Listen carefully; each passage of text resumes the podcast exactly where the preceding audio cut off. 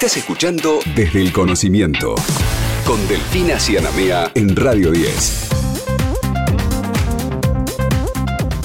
Y ya mismo nos vamos a poner en contacto con Lucrecia Díaz, que es guardaparque integrante del grupo Quelona, que ha participado del rescate de la tortuga cabezona allí en la zona de las costas de Río Negro. Lucrecia, ¿cómo estás? Aquí Delfina y Héctor te saludamos. Muy buenas tardes. ¿Qué tal? ¿Cómo les va? Buenas tardes. Buenas tardes. Bueno, con muchas ganas de, conocer de qué se tratan en, en, principio este tipo de rescates, como por ejemplo, digamos, de qué manera toman eh, conocimiento ustedes de que se está dando una situación de estas características.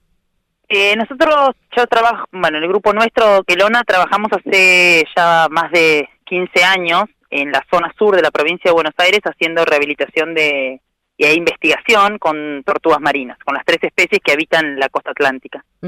eh, y bueno, entonces, nada, ya en casi todos los lugares de costa ya saben que nosotros somos las personas a las que recurrir.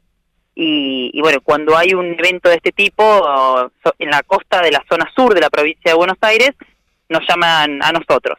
Si es en la costa norte de la provincia de Buenos Aires, llaman a Fundación Mundo Marino, que trabajan en conjunto con nosotros, o sea, nosotros trabajamos en conjunto con ellos, y así cubrimos toda la, provincia de Buenos Aires, que es la, el área de distribución de, las tortugas marinas acá en Argentina. Claro, ustedes reciben esta alerta y a partir de ese momento comienza el operativo de rescate. ¿Y cómo se produce? ¿Cómo fue en este caso puntualmente? En este caso puntualmente, eh, el animal había varado sobre la costa de Carmen de Patagones, que es el último partido de la, de la provincia de Buenos Aires, pero dentro del río o sea, entrando en el Río Negro, en el, en el río del margen de Carmen de Patagones. Los que dan aviso son los locales de ahí, la localidad se llama La Baliza, y ellos dan aviso y a través de ellos y de la, la subsecretaría de, Río Negro, que también se involucran, a pesar de no ser de la provincia, se involucran en el hallazgo, se comunican con nosotros. ¿Y qué características? Sí. Bueno, nada, en ese momento nosotros, cuando nos avisan, empezamos a armar el operativo para ir a buscar la tortuga desde Bahía Blanca. Nosotros el centro de, rehabilitación lo tenemos en, con la Universidad Nacional del Sur, eh, con el Departamento de Biología, Bioquímica y Farmacia eh, en la ciudad de Bahía Blanca. ¿Y qué características tiene particularmente esta tortuga? Eh, características particulares. Es una bueno, todas las, las, tortugas que vienen acá son juveniles. eh, o sea, están en estadio juvenil, son chiquitas llamémosle, ¿no? A pesar de que medía de largo de caparazón 70 centímetros. Eso es una tortuga chiquita. Claro. eh, y son de caparazón, ¿sí? a diferencia de la otra especie que, que suele habitar, pues suele usar las aguas de, la costa de, la provincia, que es la laúd, que es de cuero, esta es de caparazón. Y, y bueno, son animales carnívoros eh, y 100% marinas.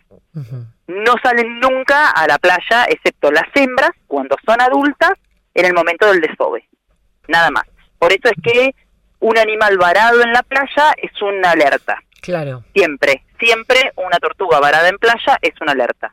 No como un lobo marino, que es más frecuente encontrárselo, que salen a descansar, que usan la playa como, como lugar, como hábitat también, ¿no? Claro, claro. Claro. ¿Y en qué estado de preservación está esta especie? Estas especies, las siete especies de tortugas marinas que hay en todo el mundo, se encuentran en diferentes riesgos de extinción. Claro. Claro. Eh, todas están en peligro. Todas están en peligro, cada una de las especies con un riesgo distinto, pero todas están en peligro. ¿Y cómo la encontraron? Eh, particularmente, ¿en qué condiciones estaba esta tortuga y qué se supone o cuál es la hipótesis que ustedes tienen respecto de por qué apareció allí? La verdad es que es, es un caso bastante particular. Primero por la distribución, porque estos animales no, no tienen distribución tan al sur. La zona más al sur es el estuario de Bahía Blanca, eh, donde ellas, hasta donde ellas migran en esta época que es la época estival. Todos los años vienen a alimentarse hasta, usan la, costa de la provincia de Buenos Aires, hasta el estuario de Bahía Blanca para alimentarse, y cuando las temperaturas empiezan a bajar, vuelven a migrar hacia Brasil.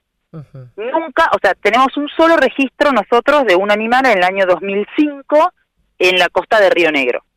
Eh, ese sería el otro dato más austral que hay para, para las tres especies de, de tortuga. O sea que ya de por sí es, es bastante raro, sí, que esté ahí. Hmm. Por otro lado, otra rareza mm, grande que nosotros notamos ahí cuando llegamos es que en general los animales que varan lo primero que hacen es, por algún problema que tienen, dejaron de comer o están Sí. hipotérmicos porque bajó mucho la temperatura del agua y entonces tampoco pueden comer porque como todos los reptiles necesitan regular la temperatura con la del ambiente, entonces cuando la temperatura del agua baja mucho no pueden hacer la digestión, no se pueden alimentar Claro. y esto se asocia al estado grave de deshidratación que les genera porque el alimento, como el resto de los animales marinos, el, el agua la adquieren a través del alimento que comen.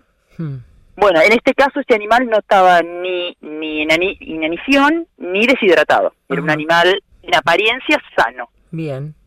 Cansado, se lo notaba agotado, pero un animal que no es frecuente encontrar un animal varado en ese estado, lo cual también nos, nos daba como una alerta. La verdad que hipótesis no tenemos.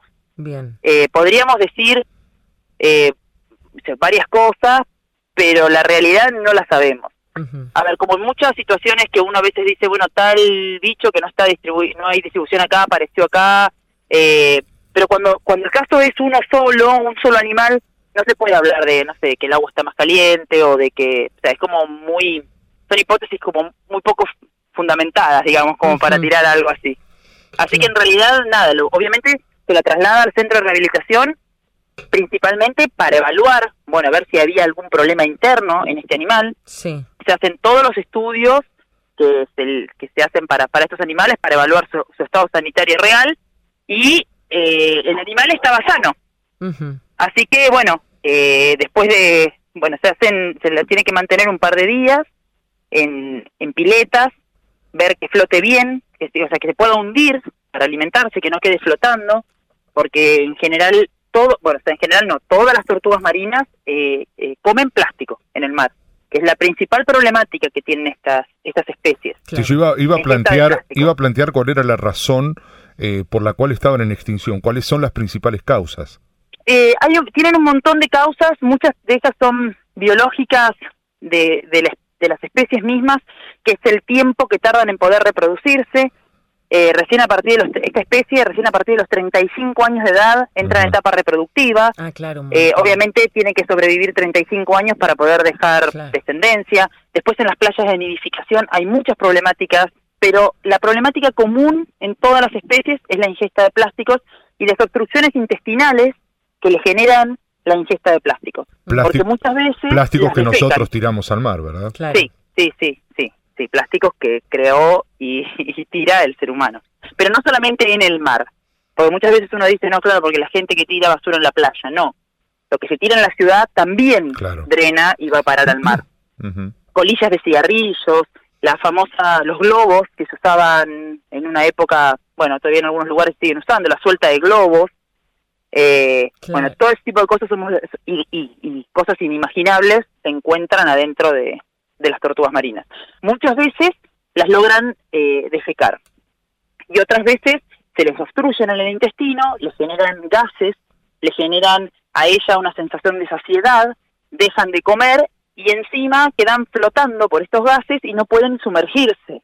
Claro. Entonces, bueno, les generan toda, toda esta problemática. Por eso es que nosotros lo que tenemos que hacer es ponerlas en una pileta, pese a, a que esté por ahí bien de aspecto, y ver cómo se comporta dentro del agua, para poder decir si el animal está o no con una obstrucción intestinal, ver que defeque, que defeque bien, que mueva el intestino. Claro, todas Con ese la- tipo la- de evaluaciones todas las condiciones, pa- todas las condiciones también para poder regresar a su hábitat natural, digamos. Claro, claro, claro, claro. Se le evalúa todo, porque muchas veces los animales salen sanos, en varamientos, como, como les decía por ahí no, pero por ahí hay más, en malles incidentales, en redes de pesca, los pescadores nos avisan, nos las traen, son animales sanos, que nada, tuvieron la desgracia de chocarse con una red, pero los pescadores a nosotros nos dan y les dan a las tortugas la posibilidad de, de- de eliminar estos plásticos que pudieron haber comido y por ahí salvar a la tortuga que se hubiese muerto si tenía una obstrucción. Claro. Entonces, claro, eh, eh, nosotros tenemos que evaluar todo el estado para devolverla mejor de lo que estaba, si se puede. Ujú. ella, ella, ella ya terminó con todo este proceso, básicamente, ¿no? Sí, sí, esta- eh, ella ingresó el jueves 26 y el lunes 30 fue liberada.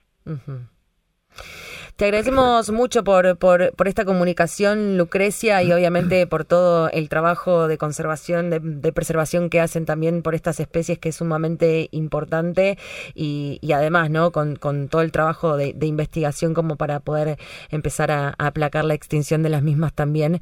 Y, y estamos en contacto, ¿sabes? Te mandamos un abrazo grande. Bueno, muchísimas gracias a ustedes porque la verdad es que, nada, sin la difusión eh, es imposible llegar a la gente y, bueno, nada, es también, eh, nada, ustedes son parte de este proceso de, conservación, así que mil Muchas gracias. Y es necesario, es necesario seguir haciéndolo. Te mandamos un abrazo gigante. Bueno, muchísimas gracias. Hasta luego. Quédate. Ya seguimos con Desde el Conocimiento en Radio 10.